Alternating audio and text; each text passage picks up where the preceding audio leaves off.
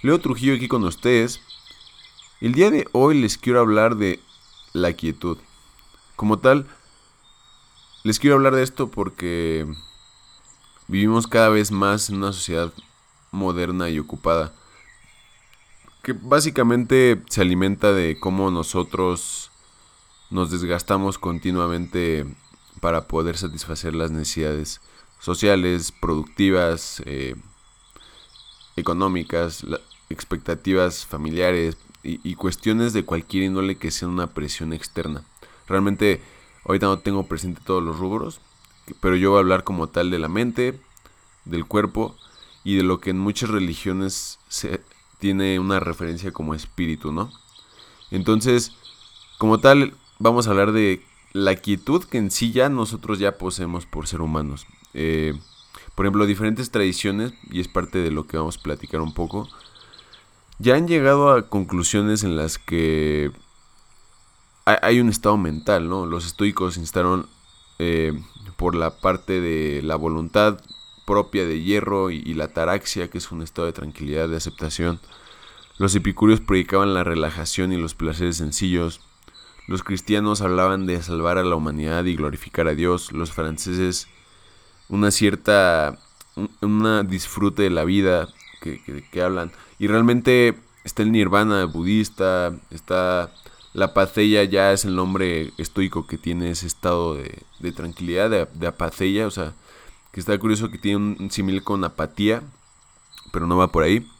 Y usualmente las personas más felices y resilientes, pues son las que vamos a poder ver que tienen la capacidad de incorporar diferentes enfoques de la quietud de, en sus vidas. Porque la quietud y la iluminación y el nirvana y la taraxia y la paceya y todos los nombres que pueda tener este estado mental, realmente son, son, son consensos que a los que se llegaron con civilizaciones y religiones que estaban a mares de distancia en su momento, en el que fueron eh, creados los conceptos como tal, las palabras que describen esos fenómenos mentales. Entonces, de esto vamos a hablar hoy. Va a ser un tema bastante interesante. No quiero irme demasiado. Es más, lo traté de hacer lo menos pseudocientífico, eh, pseudocientífico posible. O sea, lo, más práctico posible. Y desde un enfoque, obviamente, en el que la persona que esté oyendo esto pues tenga eh, pues, cierta sanidad neurológica, ¿no? Porque obviamente una persona que no tiene ciertas características neurológicas o que tiene alguna deficiencia en un neurotransmisor o una cuestión así, ya es un tema muy distinto. Yo voy a hablar de lo que se puede trabajar, lo que podemos con disciplina lograr a través de acciones diarias como para poder alcanzar ese estado de lo que muchos llaman la iluminación. Así que empecemos.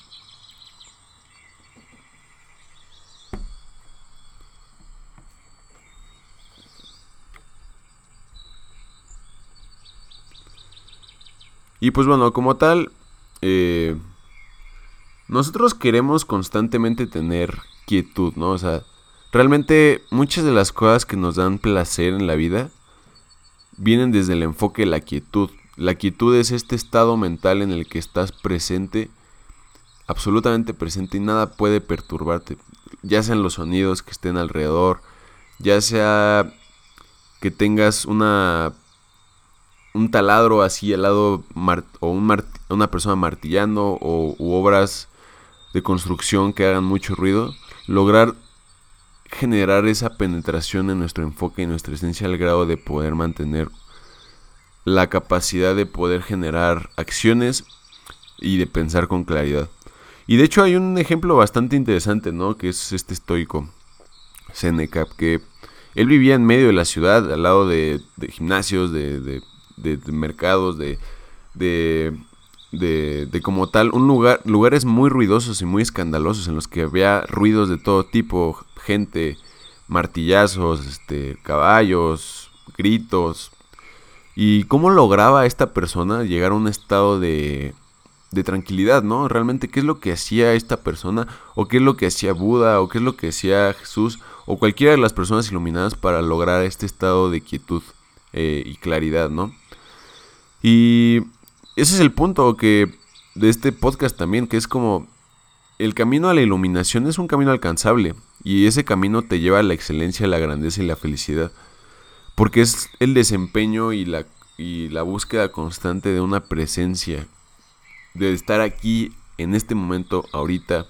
Independientemente de que tengas que entregar un reporte en 20 minutos. Independientemente de que tengas que entregar X cosa, de que el tráfico esté horrible.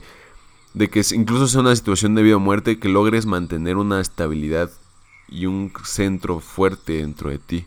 Y esa es, creo que la parte de, pues la parte interesante de esto, ¿no? Como tal, lo voy a dividir en tres partes, o sea, que es mente, eh, como dije, cuerpo y espíritu, ¿no? ¿Y por qué, lo, por qué la división? O sea, ¿por qué esta división en particular? Bueno, de entrada porque en sí este capítulo está basado en el libro de Stillness is the Key de Ryan Holiday. Entonces muchas cosas y muchas ideas las van a poder encontrar ahí. Pero este es como que el resumen del libro, digamos. Esta es la parte ya condensada. El libro es mucho más rico en muchas historias estoicas eh, y de figuras hasta políticas que pues que lo han, han tenido que forzarse a tener quietud, ¿no? ¿Cómo, ¿Cómo puede ser Winston Churchill en medio de la Segunda Guerra Mundial? Y poder mantener una quietud que te permita generar una estrategia para poder batallar a los nazis, ¿no? ¿Cómo, ¿Cómo realmente puedes ser un atleta que tiene prácticamente años entrenando y está en su momento? Y, cómo dejas, cómo no dejas más bien que, que las cosas que están afuera, todas las presiones, todas las expectativas te afecten. Entonces, primero vamos a hablar de la mente. ¿Y qué es esto? Pues debemos de aprender a pensar racional y claramente sobre nuestro propio destino, o sea, sobre nuestro rumbo, sobre lo que estamos haciendo. Luego el espíritu es que debemos encontrar un significado espiritual y bondad mientras estamos vivos.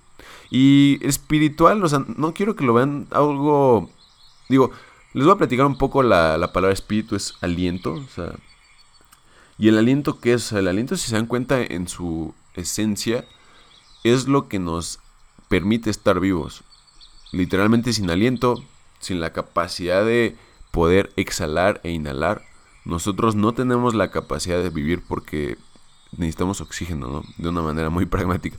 Pero el punto es que es, ese combustible, ese, es estar absorbiendo la, el entorno que te rodea como tal, ¿no? Es tener la capacidad de poder apreciar la existencia como algo valioso inherentemente del significado que tengas porque existe, porque, o sea, hay, hay algo en vez de nada. Entonces, espíritu, pues es encontrar espíritu, espiritual, es prácticamente encontrar espíritu en todo. No tiene que ver más tanto como una doctrina, sino con una sensación de conexión con tu misma existencia, ¿no? Entonces de eso vamos a hablar. Luego cuerpo, debemos de estar bien el recipiente que habitamos o sea, nuestra casa, nuestra única casa realmente es el cuerpo. Nosotros no podemos vivir y habitar ningún otro lugar más que a través del cuerpo. Entonces, esa es la parte importante. Y pues bueno, ya con esos tres puntos, diferentes tradiciones ofrecen diferentes recetas para la buena vida, para una vida de quietud. Por ejemplo, los estoicos, pues como dije, hablan de la ataraxia, ¿no?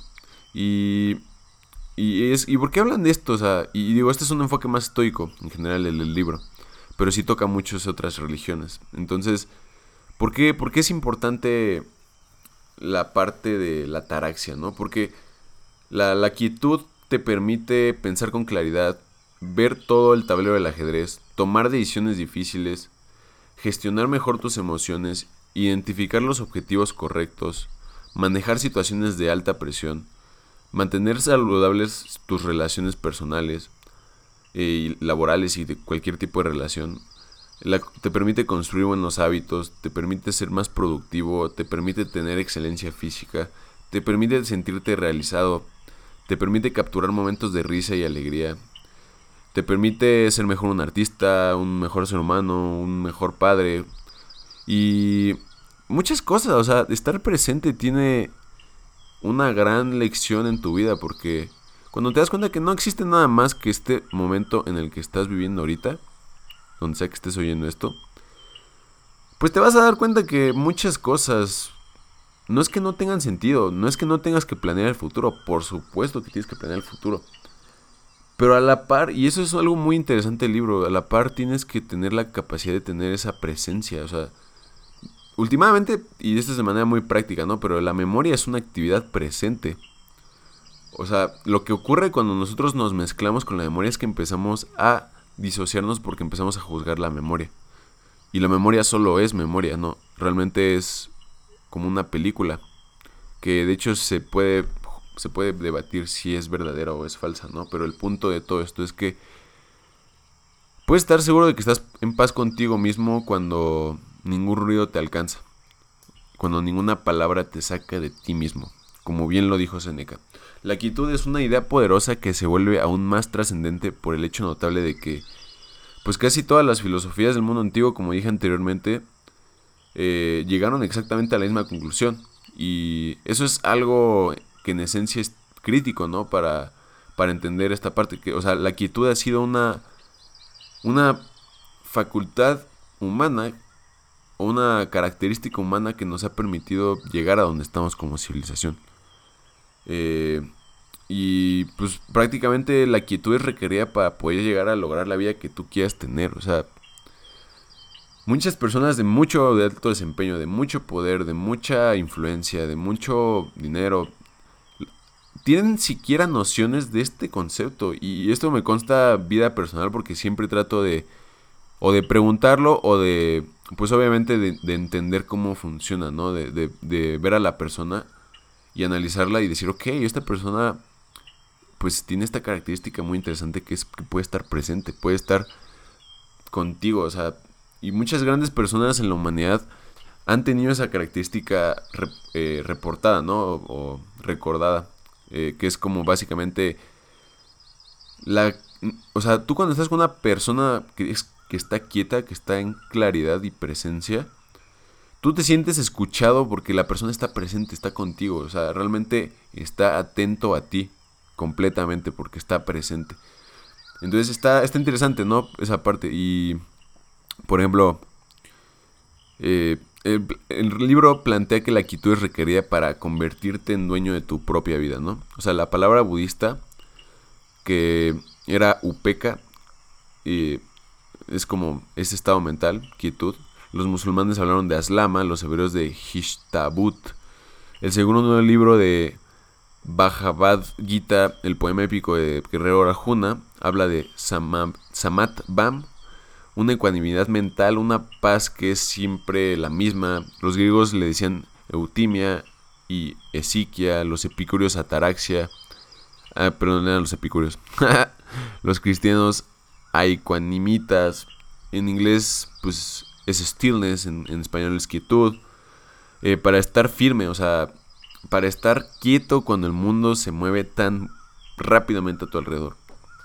Eh, para aprovechar el Dao, o sea, el camino y el logos, o sea, la estructura racional del universo, la palabra, la manera, el camino, el, budismo, el estoicismo, el epicurismo, la cristianidad, el hinduismo, eh, todas estas doctrinas han logrado llegar a la misma conclusión, que es prácticamente generar un estado de paz interior, o sea, la quietud. y en esencia, por ejemplo, lo que hacen los monjes, lo que hacen los, los, este, los monjes cristianos o distintos monjes, de aislarse de la sociedad de, forma que no tengan ninguna forma de influencia en su vida, en su mente, para poder llegar a este estado mental, es algo sumamente increíble. Porque habla de. de. justamente ellos son conscientes. O sea. Muchas figuras históricas tienen un periodo de soledad muy fuerte en su vida. Eh, no, no de soledad como tristeza, ¿no? no me refiero a ese tipo de soledad, sino que ellos voluntariamente se sometieron a soledad para poder conocerse mejor. Entonces es, muy importante, ¿no? Tener estos periodos. Y por ejemplo, ya hablando eh, de, en términos prácticos, cuando todas o muchas de las doctrinas veneran esta paz interior, que es como el, bien supremo o como la clave para el desempeño de la élite o una vida muy feliz, eh, sería muy tonto de nuestra parte no escucharlos, ¿no? Y por ejemplo, para Séneca y sus compañeros seguidores de la filosofía estoica, si una persona pudiera desarrollar la paz dentro de sí misma, si pudiera alcanzar la patella, como les decía que la llamaban, Entonces el mundo entero podría estar en guerra y aún así podrían pensar bien, trabajar bien y estar bien. Eh, o sea, si bien la magnitud de urgencia de nuestra lucha es moderna, tiene sus raíces en un problema temporal. De hecho, la historia de nuestra, de, que muestra la capacidad de cultivar la tranquilidad y sofocar la agitación dentro de nosotros eh, con diferentes ejemplos, ¿no? O sea, calmar la mente, comprender nuestras emociones y conquistar nuestros cuerpos siempre ha sido una cuestión difícil en todo el trayecto que llevamos como humanidad. Entonces, es irónico pensar que la quietud sea rara y fugaz en nuestras vidas, en nuestras vidas bastante ocupadas, debo decir, porque el, el mundo crea un suministro inagotable de ella, o sea, de quietud. El único tema es que nos estamos enfocando en lo que realmente no importa. Y al darnos cuenta, nos volvemos más atentos a la quietud. Y, es esto el punto en el que quiero hablar, ¿no? O sea, porque sí te habla el libro de algo muy interesante que es, pues, la parte de cómo nosotros, paradójicamente, vivimos en una civilización que está extremadamente acelerada.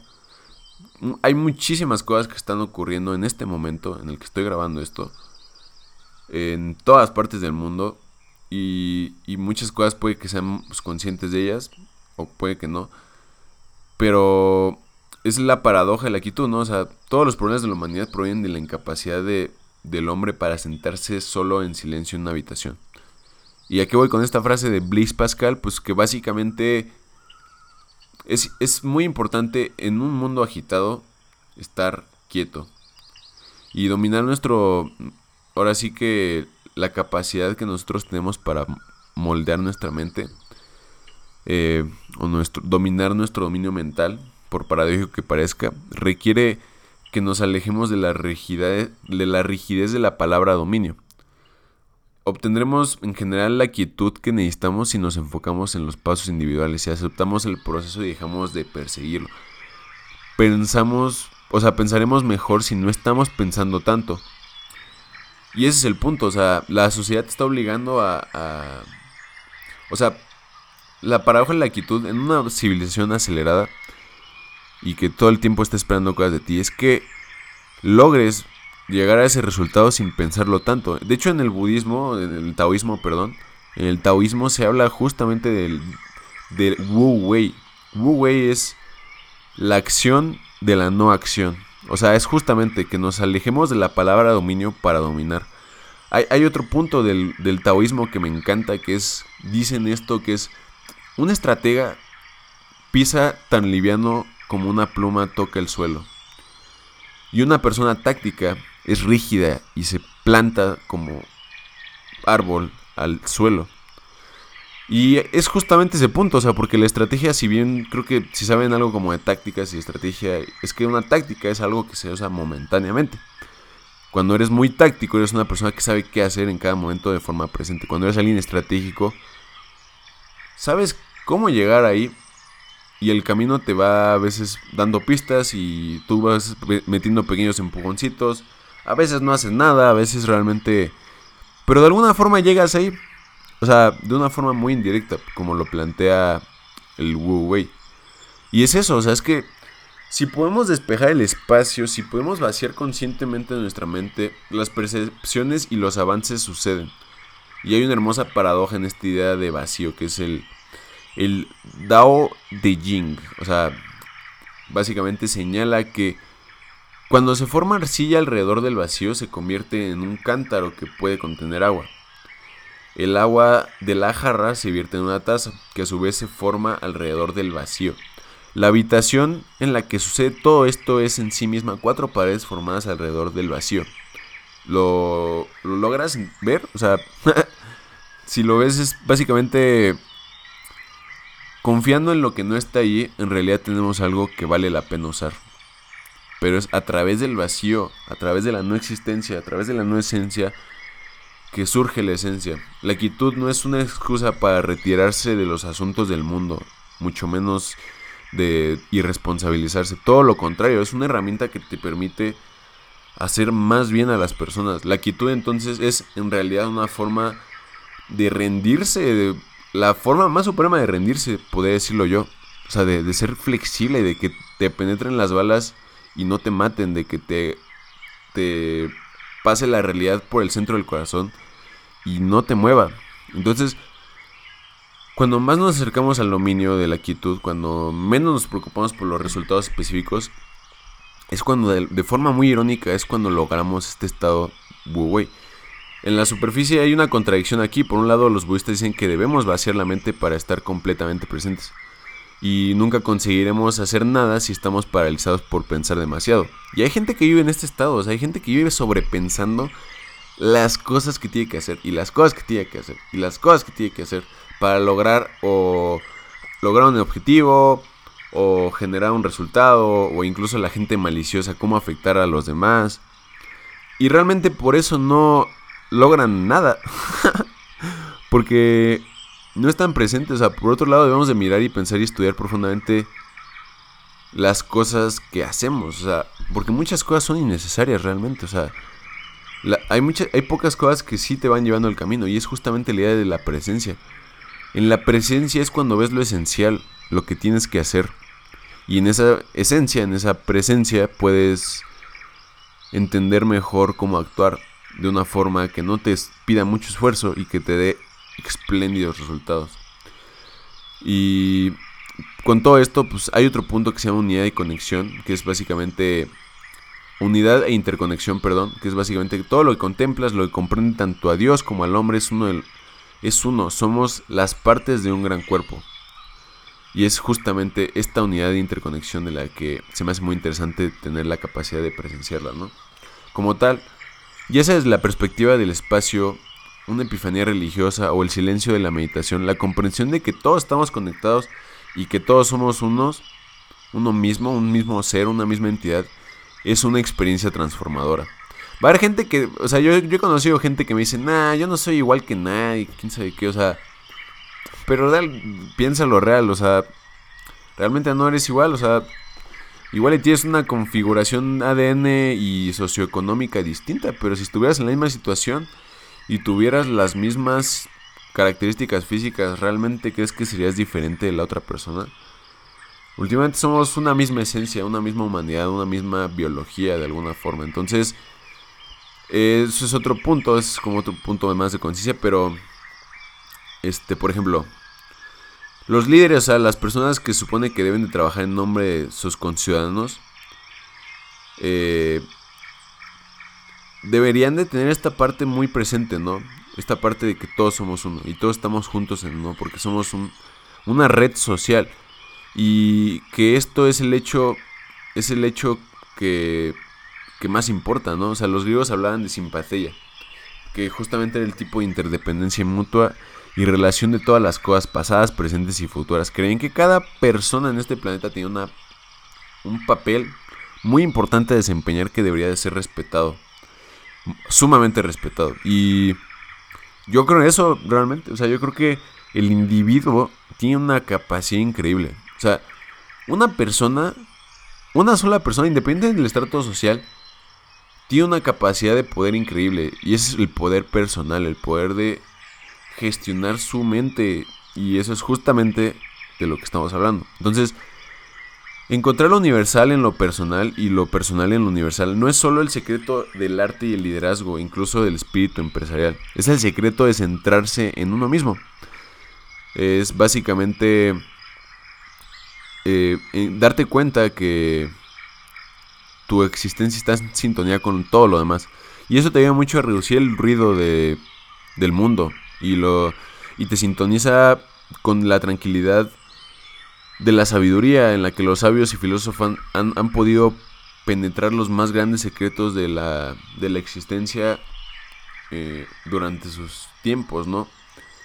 Y hay otro punto que me gusta mucho que es como, mira, cuando casi todos los sabios de la historia están de acuerdo, o sea, en cuanto a la quietud, debemos hacer pausa y reflexionar que es posible que eh, no haya algo más grande que nosotros, ¿no? Mucho más grande, o sea, lo puedes ver como causa y efecto, inconsciente colectivo, eh, leyes universales, Dios, eh, la fuerza en Star Wars, el, el Tao. Pero el punto es que siempre hay un poder superior. Siempre hay algo más alto que tú. Mucho más alto que tú. Inmesurablemente más grande que tú. Y es difícil entenderlo y es difícil absorberlo porque nuestras mentes son primitivas y tenemos un ego primitivo que no nos deja ver de alguna forma nuestra irrelevancia y a la vez nuestra increíblemente poderosa presencia en este planeta.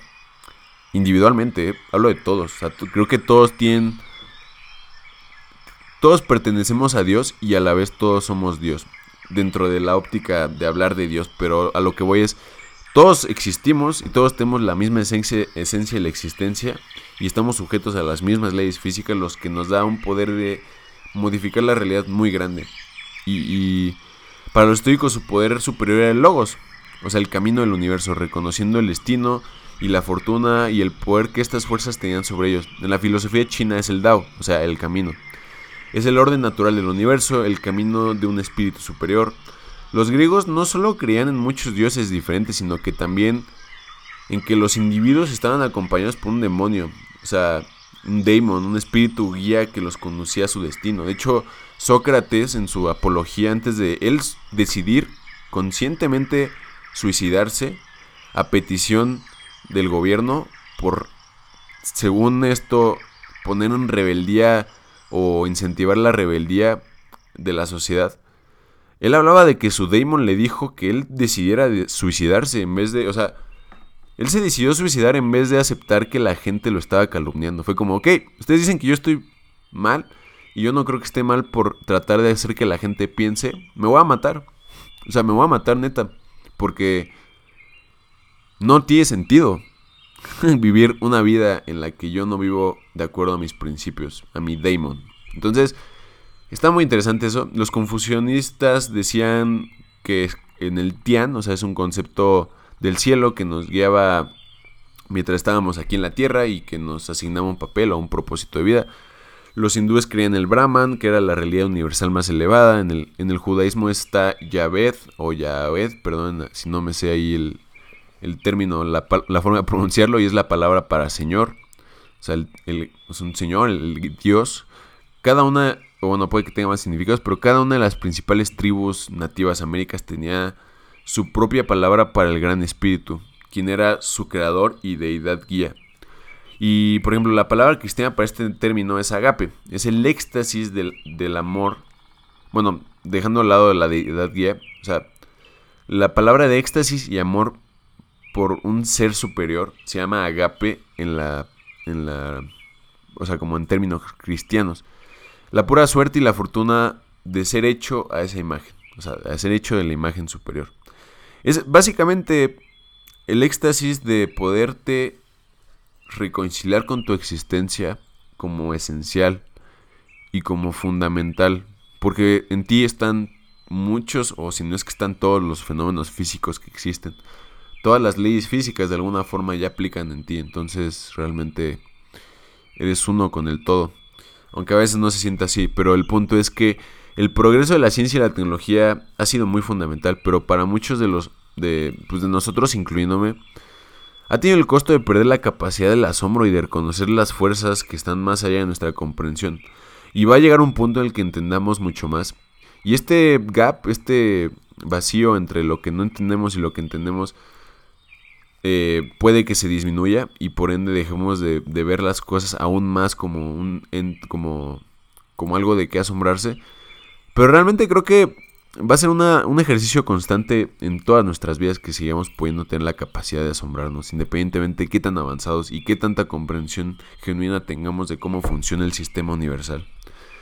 Eh, por ejemplo, habla también de que probablemente no es una coincidencia que cuando uno mira hacia atrás en la historia y se maravilla de la increíble adversidad y la dificultad inimaginable que la gente sobrevivió, tiende a descubrir que todos tienen una cosa en común algún tipo de creencia a una deidad superior, un ancla en sus vidas llamada fe. Y creían que una mano inquebrantable descansaba sobre el volante y que había algún propósito o significado más, más profundo detrás de su destino.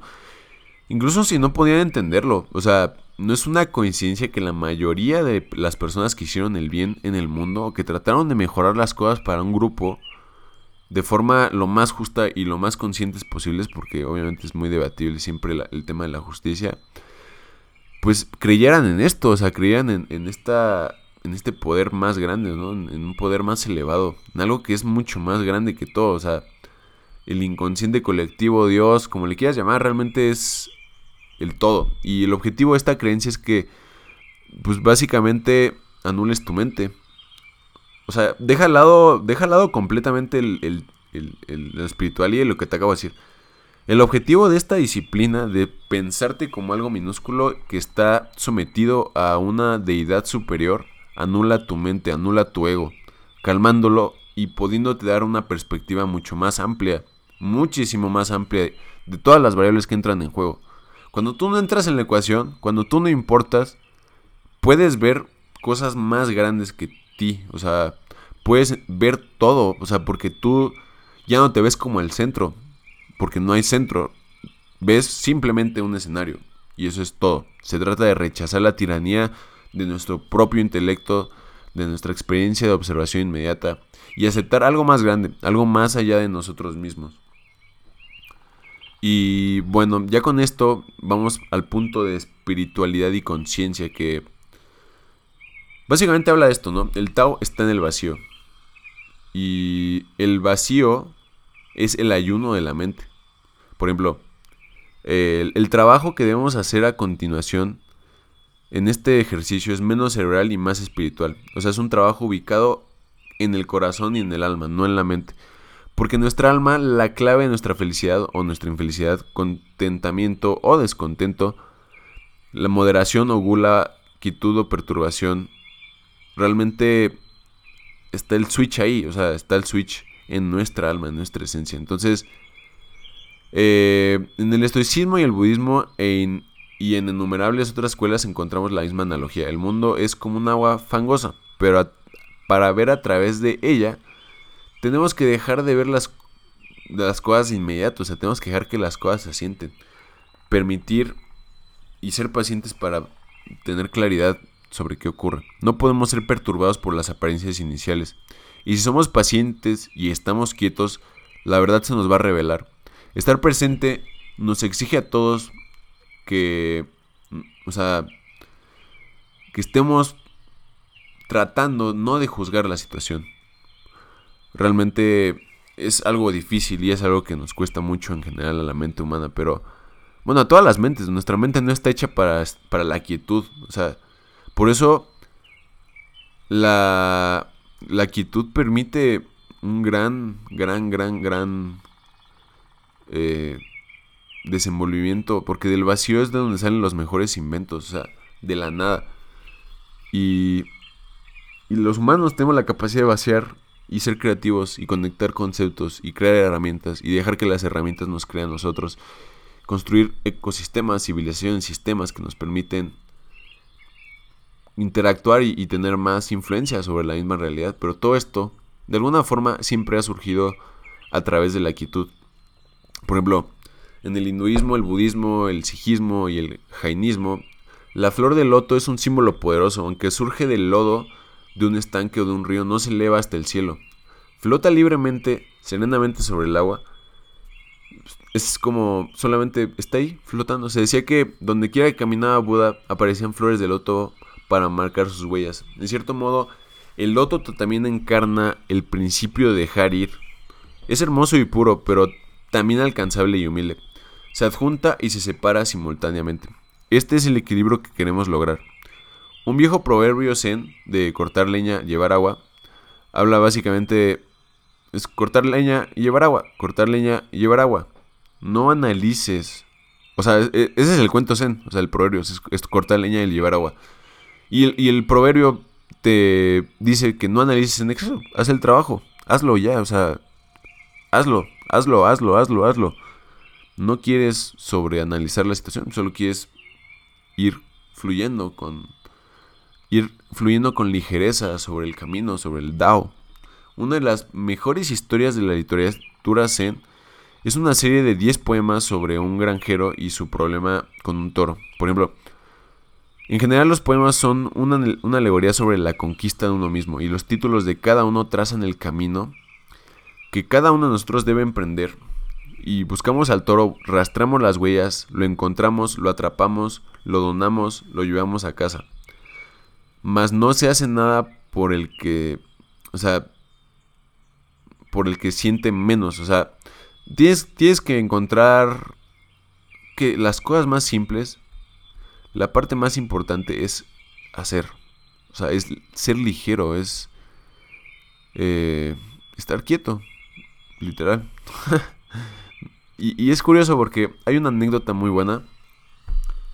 Y esto es, o sea, dejando al lado un poco esta parte de, eh, de, de, no, de ser ligeros, de hacer el trabajo, de estar presentes, de, de fluyendo. Eh, y es como la parte de que Alan Watts estaba hablando de traducir algunos trabajos de literatura espiritual de, de Asia. Y un maestro le dijo, ¿traducir? ¿Por qué necesitarías traducir el sonido de la lluvia? O el ruido de los pájaros. O las cigarras. ¿Por qué tendrías que traducir eso? Y es, hace referencia que nos complicamos mucho con doctrinas espirituales para la quietud. Y la quietud es tan simple como simplemente apreciar el momento presente totalmente. Sin. Como si no existiera nada más. Porque últimamente. Y es verdad, o así lo veo, es que no existe nada más. nada más existe dentro. O sea, cuando tú estás en un momento. Puede que tengas memorias, puede que tengas recuerdos, pero no existe nada más. Lo único que existe es el presente. Y, por ejemplo, ya como para retomar el punto es... Eh, hay un tema que es como justamente la parte de ser y hacer, ¿no? Porque ahorita hablamos de espiritual y conciencia, que es básicamente... Eh, es hacer el trabajo, o sea, es, es ir fluyendo, ir, ir eh, básicamente flotando, ir haciendo las cosas sin sobreesforzarnos de una forma increíblemente elevada. Y eso es de lo que habla el proverbio de, cortar leña y llevar agua. Luego vamos al punto de ser contra ser. El movimiento es la base de la quietud, dice Lao Tse. Eh, y es curioso porque los pensamientos más elevados y el trabajo interior son una cosa, pero lo único que nos importa es lo que hacemos. La salud de nuestros ideales espirituales depende de lo que hagamos con nuestros cuerpos en los momentos de la verdad. El ser humano es no, o sea, el ser, el ser humano no es el hacer humano. Y esto es una traducción literal, pero es human being versus human doing. Y aquí quiero tocar un punto muy interesante que es justamente...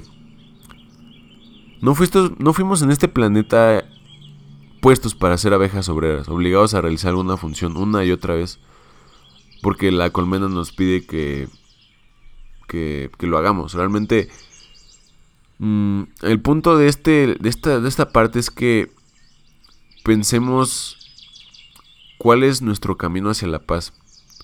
De una forma en la que estamos trabajando, pero no exigiéndonos demasiado. Tenemos que movernos y vivir nuestro camino allí. Tomará nuestro cuerpo, nuestros hábitos, nuestras acciones, nuestros rituales, nuestro cuidado personal para poner nuestra mente y nuestro espíritu en el lugar correcto tal como se necesita nuestra mente y espíritu para llevar a nuestro cuerpo al lugar correcto. O sea, tenemos que buscar el balance en todas estas partes del trabajo también, ¿no? O sea, el trabajo es importante. En el trabajo surgen muchas cosas. Pero no bases tu, tu, tu calidad de vida en el trabajo. Trata de balancear esa parte. Trata de que sí sea importante porque somos seres trabajadores pero que no sea el pilar fundamental. Y bueno, ya con esto... Eh, hablamos de virtud, ¿no?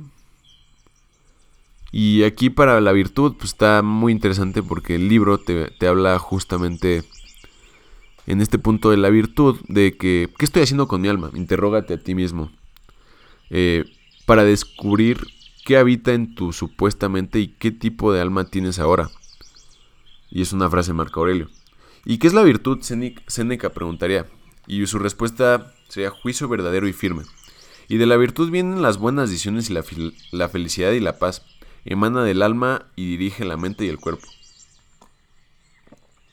La virtud, creían los estoicos, era el bien supremo, el sumum bonum, y debería ser el principio detrás de todas nuestras acciones. La virtud no es la santidad, sino la excelencia moral y cívica en el curso de la vida cotidiana. Es un sentido de rectitud pura que emerge en nuestras almas y se hace realidad a través de las acciones que tomamos. Para Aristóteles la virtud no era solo algo contenido en el alma, era la forma en que vivíamos. Fue lo que hicimos, o es lo que hacemos. Lo llamó eudaimonia, florecimiento humano. Y eso es algo muy importante porque la virtud es el juicio en acción, es la conciencia en acción, ¿no? Realmente una cosa son valores y otra cosa son virtudes. En el sentido de que los valores son ideas y las virtudes son la forma en que tú actúas sobre... O sea, la forma en que tú actúas refleja los valores que tú tienes, más allá de los valores que dices tener. Entonces, este, está curioso porque en Oriente apreciaban tanto la virtud como en Occidente. El Dao de por ejemplo, en realidad se traduce como el camino de la virtud. Confucio, quien aconsejó a muchos de los gobernantes y príncipes de su época, habría estado de acuerdo con Marco, Marco Aurelio en que un líder estaba bien servido por la búsqueda de la virtud. Su mayor cumplido habría sido llamar a un gobernante yunzi, una palabra para la que los traductores todavía no tienen una capacidad exacta para poder traducir, pero que viene a encontrar un equivalente en inglés que se dice como o bueno, en español, que se habla como de una persona que manda integridad, honor y autocontrol. Es Junsi, o sea, Junsi o Junsi es eso, integridad, honor y autocontrol. Lo que necesitamos entonces es una filosofía y un código moral fuerte.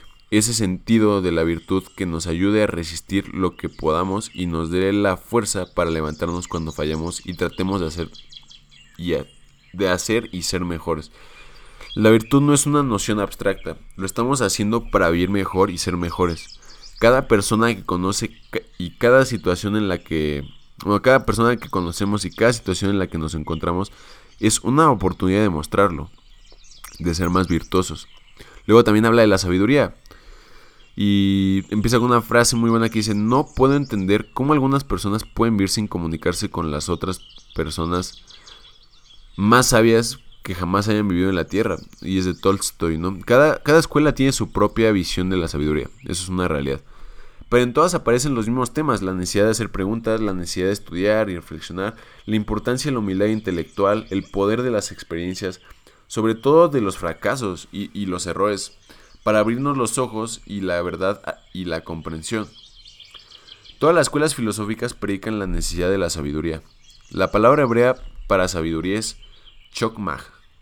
El término correspondiente en el Islam es hikmah.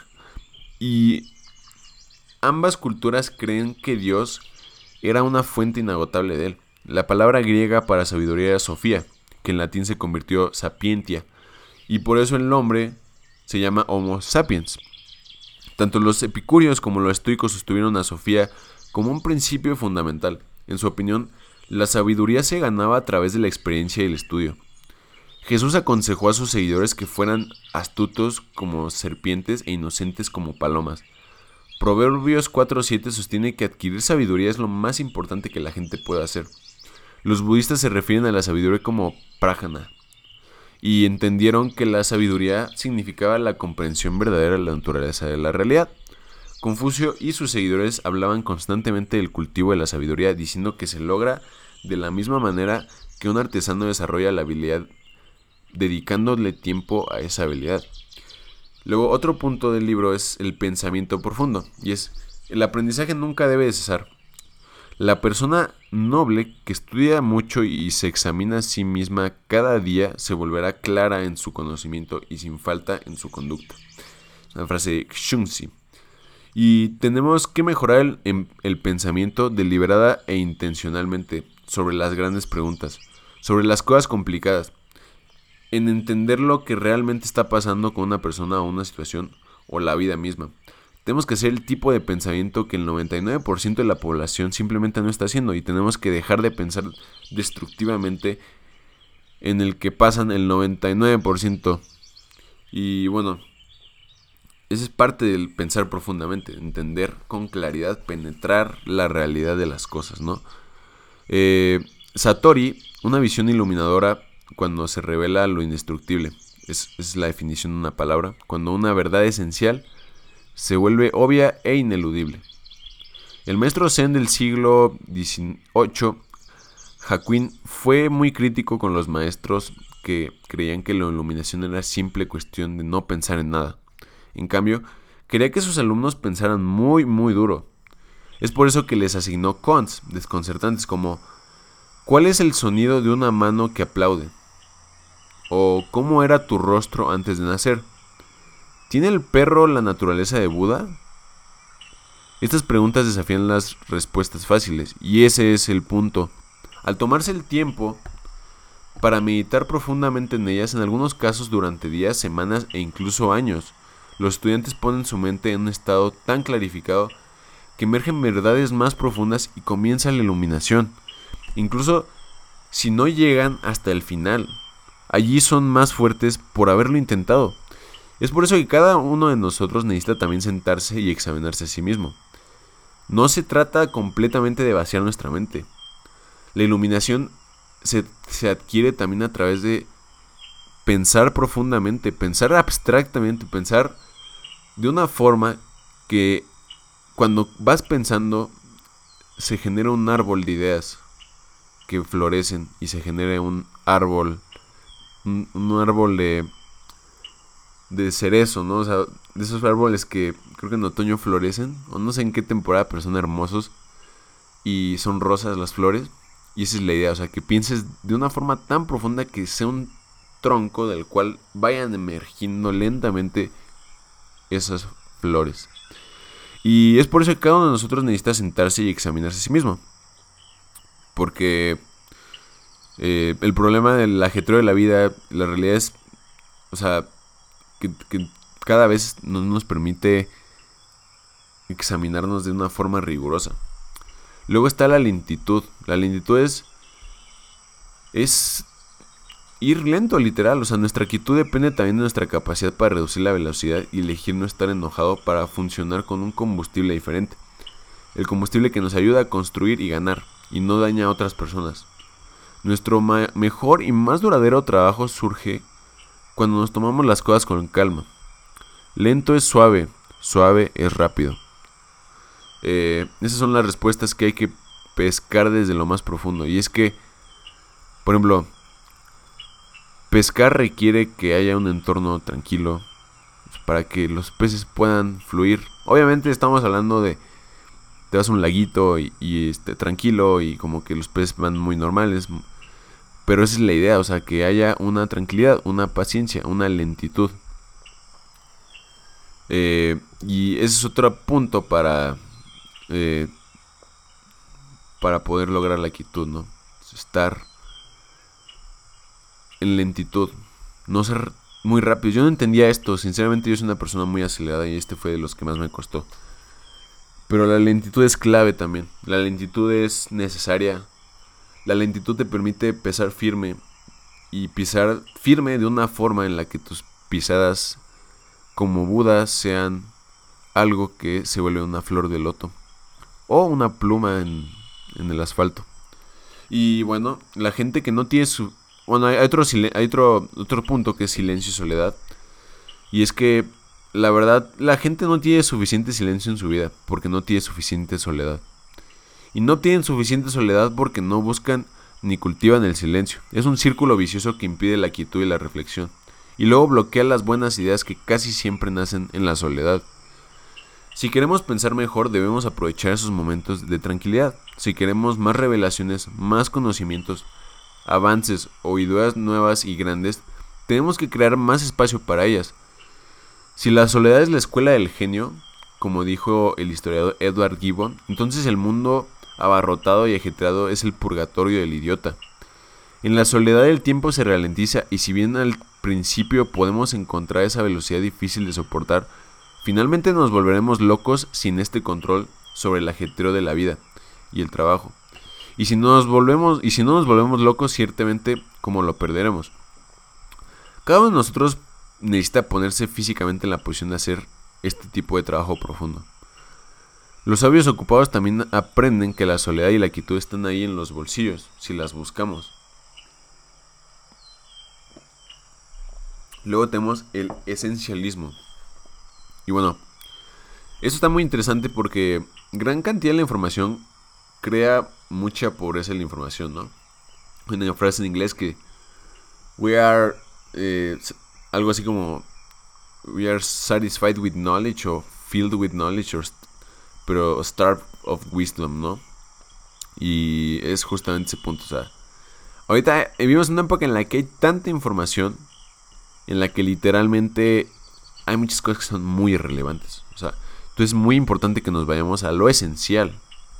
Como dice eh, el, oso este del libro de la selva, busca lo más vital, no más. lo que es necesidad, no más. Y olvídate de la preocupación.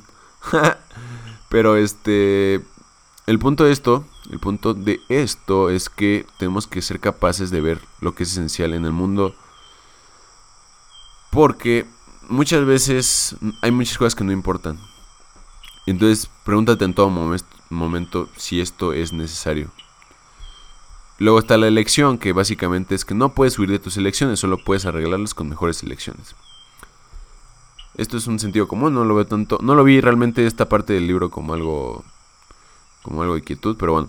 Eh, son momentos en los que sentimos suficiente, en los que sentimos que estamos en plenitud. Y esa es una virtud estoica, justamente la templanza, esa es la clave, intelectualmente lo sabemos. Tenemos que sentir templanza, o sea, que hay suficiente, que ya es suficiente, que ya no necesitamos más, o, simplemente estar tranquilos con lo que llevamos haciendo para poder tener quietud. Luego está el ocio, el ocio también es una fuente de quietud. Históricamente el ocio significaba simplemente la libertad del trabajo necesario para sobrevivir, la, libertad para actividades intelectuales o creativas. Era el aprendizaje y el estudio y la búsqueda de las cosas más elevadas. A medida que la sociedad avanzaba, los trabajos se volvían cada vez menos físicos, pero más agotadores mental y espiritualmente. Se hizo común que el ocio incluyera una amplia gama de actividades, desde la lectura hasta la carpintería. En su ensayo sobre el ocio, Joseph Pief escribió que la capacidad de estar en el ocio es uno de los poderes básicos del alma humana. Pero es eso es lo que es tan interesante al respecto es un estado físico, una acción física, que de alguna manera repone y fortalece el alma. El ocio no es ausencia de actividad, es actividad. Es en este ocio, observó Ovidio, que revelamos qué tipo de personas somos. Luego está la gratitud, y este punto me encanta porque es cuando te das cuenta que no te falta nada, el mundo entero te pertenece. Una frase de Lao Tse, la cual me encanta sinceramente, porque pues encontramos que las personas que tienen su casa espiritual en orden, en calma, eh, la humildad eh, que tienen trae básicamente, intrínsecamente, pues un bienestar muy puro. Realmente la, la, falta de deseos, que es pues gran parte de la teoría de, de bueno, no la teoría, sino la, la búsqueda budista, es el abandono del deseo.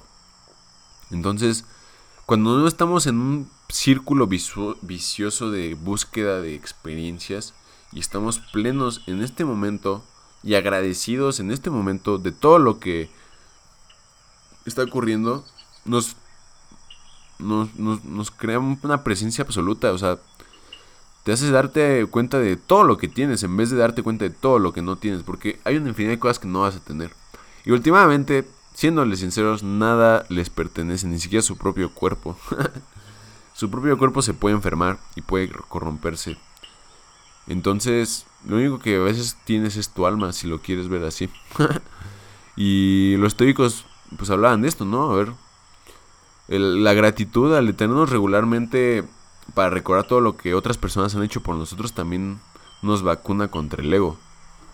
Entonces es muy importante eso, ¿no? A veces la gente es ingrata Y se entiende, o sea, porque el ego es una basura, o sea, el ego no, es una basura, nos permite, es, es, es una herramienta que tienes que aprender a ocupar, así lo voy a poner. Pero, y no te puedes liberar de él, que es otro punto, pero si dejas que te controle y se vuelve a tu centro, híjole, la verdad es... No creo que sea muy grato, pero bueno. Luego está la parte de lo que les dice eh, la parte de tener un alma vieja, ¿no? La mayoría de nosotros pasa el miedo, expresa el miedo, como si nuestros cuerpos se adormecieran cuando lo sentimos. Y haremos todo lo posible para evitarlo, sin embargo, no nos interesa en absoluto el adormecimiento de nuestras almas. Y esto este punto del alma vieja se me hizo muy interesante porque, o sea, Ryan yo sé que es una persona más científica. Y alma para mí es, bueno, si el alma es la esencia, ¿no? Pero el alma vieja pues obviamente habla de, de, de como trascendencia, de, de reencarnación. Entonces, este punto está interesante porque dice que en nuestra cultura moderna tendemos a asociar el envejecimiento con el, endurecimiento del corazón, con volverse más conservador, pero no tiene por qué ser así. De hecho, es un proceso por el que podemos pasar voluntaria, física y psicológicamente ser mejores por ello. Entonces, por ejemplo, hace algunos años el tecnólogo y psicólogo Sepp Kambar realizó un pequeño experimento social en el que en forma de un proyecto increíble, extrajo millones de datos de redes sociales y textos de publicaciones de blogs y descubrió que los jóvenes y los ancianos eh, definían la, felicidad de forma muy distinta. Los jóvenes tienden a hablar de felicidad en términos de emoción, las personas mayores tienden a hablar en felicidad en términos de tranquilidad. Para los jóvenes la felicidad era un logro, para sus mayores era alegría. Entonces, eh, está interesante porque la tranquilidad sí es felicidad. O sea, ya que tienes un cierto grado de madurez emocional, ya no estás compulsivamente buscando experiencias sin cesar. Te das cuenta que a veces el mejor plan que puedes hacer en un domingo, o un sábado, o incluso un viernes, es quedarte tranquilo en tu casa, a veces sin ver nada, leyendo un libro, escribiendo, eh, o incluso practicando alguna presencia, o sea, ejercicio. También el ejercicio es muy bueno para este, generar estos hábitos, ¿no? Y por ejemplo, en el libro pues te habla justamente como de, las, de los puntos clave, de los cinco cornerstone habits que tienes que tener, que es como con lo que ya cerraré este episodio, lo cual les agradezco mucho porque ya llevamos una horita hablando. Gracias por seguir aquí, si siguen oyendo. Y es que el primer punto es que comiences a escribir un diario. O sea, lleva un diario. Escribe cómo te sientes. Si lo quieres hacer virtual porque te sientes inseguro porque lo van a leer, está bien. O sea, no es lo mismo para nada tener un diario físico que un diario virtual. Escribir físicamente es una experiencia eh, más cableada en nosotros. Escribir en un teclado todavía no es algo que nos haga interactuar de una forma en la que nos sintamos completamente inmersos. Siquiera no a mí, sinceramente. Pero sí es importante, ¿no? escríbelo, escribe cómo te sientes, escribe cómo, o sea, también es un tema de cableo, entonces hazlo, o sea, hazlo virtual, hazlo como sea, pero escribe cómo te sientes, cómo te has sentido, qué cosas agradeces. Otro punto, el segundo punto es sal a caminar. O sea, eh, Kierkegaard creía que quedarse quieto era una especie de caldo de cultivo para la enfermedad. Para, pero caminar, moverse para él era casi sagrado, purificó el alma y le aclaró la mente en muchas ocasiones según él. Entonces, eh, hay, una, hay una meditación que, habla de los budistas que, que, es meditación caminando, ¿no? Que es Kingin. Kingin, creo que así se dice. Donde el movimiento después de una larga sesión de estar sentado particularmente a través de un entorno hermoso puede desbloquear un tipo diferente de quietud o meditación tradicional. Los japoneses tienen un concepto que se llama Shinrin Yoku, o sea, que es baño de bosque, que es una forma de terapia que se utiliza en la naturaleza como tratamiento para problemas mentales y espirituales. Otro punto es que crees una rutina. Es cuando nos automatizamos. O sea, la verdad es que una buena rutina no es solo una fuente de gran comodidad y estabilidad. Es la plataforma desde la cual es posible un trabajo estimulante y satisfactorio. La rutina realizada durante el tiempo suficiente y con la sinceridad suficiente, se vuelve más que una rutina, se vuelve un ritual, se vuelve santificado y santo.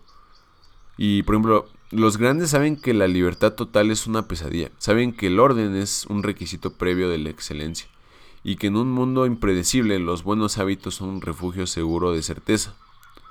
Entonces, eh, es una, o sea, te permite tener un sistema, algo, algo consistentemente mediante lo cual accedes a la quietud. Luego deshazte de cosas, otro punto muy importante.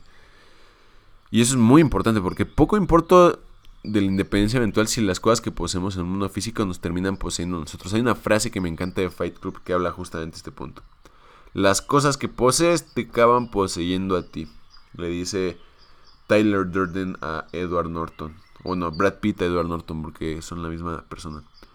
No se llama narrador, pero bueno, el punto es que alguna vez una persona que no recuerdo su nombre en una plática, una comida de amigos, me dijo, las posesiones son preocupaciones.